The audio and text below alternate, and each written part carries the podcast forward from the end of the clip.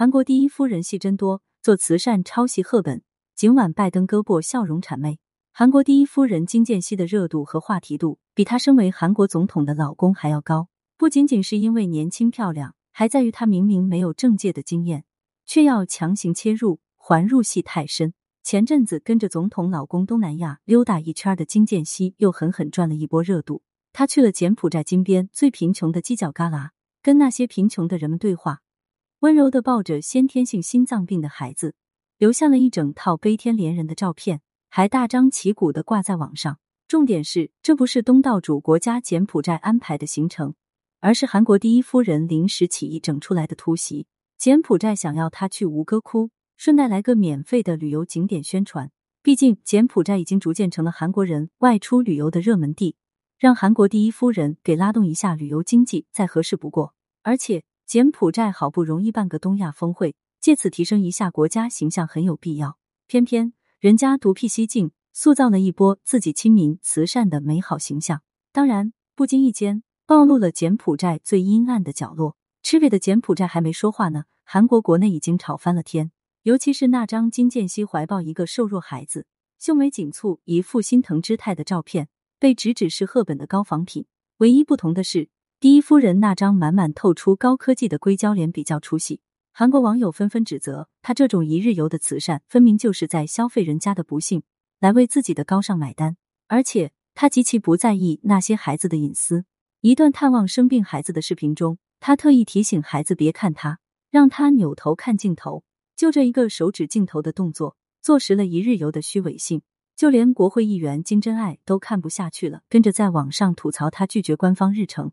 这是对外交国家的不尊重，到底是有政界身份，批判的高度都不一般，一针见血。当然，也有人给他打抱不平，拿出文在寅夫人访问印度时的举动来类比，质问为什么他能获赞，而金建熙就一定要被钉在耻辱架上。正反混战源于金建熙一直都是戏精的过往。金建熙，一个四十岁的韩国老姑娘，在没有嫁给尹锡悦这个大龄检察官的时候。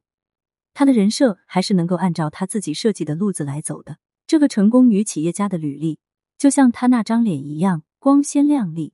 两个硕士学位，一个博士学位，还兼修了好几门短期课程，商业头脑更是了得。靠着炒股赚取创业金后，三十五岁就拥有了自己的公司，而且公司的名气还很大。但是嫁给尹锡悦这个五十二岁还没结过婚的大龄检察官之后，尹锡悦的财力是上去了。他却在频频随夫太高调的亮相中被网友开始戏扒。首先沦陷的是那张招摇的脸，原来是高科技整出来的产物。他后来也大方承认，毕竟在韩国不整一整，有点对不起这个国家的基本国情。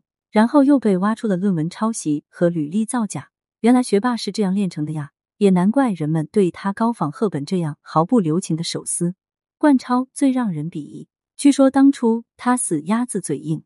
并不承认自己抄袭别人的论文，后来实在是影响到尹锡悦的大选了，这才当众鞠躬道歉，退居幕后，不再出来讨人嫌。但是后来又耐不住寂寞，指手画脚的对一个记者进行贿赂，就为了能在幕后帮助大选的尹锡悦。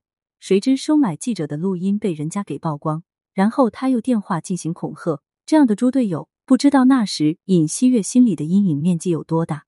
眼看着金建熙因为照片凹凸慈善人设被置顶，热度要盖过出访东南亚的正准尹锡悦，韩国官方紧急放了一组晚宴上尹锡悦夫妇和拜登的合影来救场。没成想这一次彻底炸了锅。柬埔寨对韩国第一夫人打的耳光，忍气吞声的接受之后，还笑着安排接下来的晚宴。但是柬埔寨对韩国的谄媚都没有金建熙对拜登的谄媚来的直接，这也是让韩国人最看不过去的地方。作为尹锡悦的夫人。金建熙却和拜登亲密的挽着胳膊，即便是三人合影，金建熙的手挽的紧紧的，也没放开过。尹锡悦倒成了多余的那一个。这一次，尹锡悦在这次出访中完全没了存在感，过分亲昵的举动，全然没有一国之母该有的举止。在遭受声讨、笔伐的同时，同样有人站出来为他说话，照样是搬出文在寅夫人。当年马克龙曾经跟他来了个亲密的贴面礼，亲密挽胳膊的照片，他也有。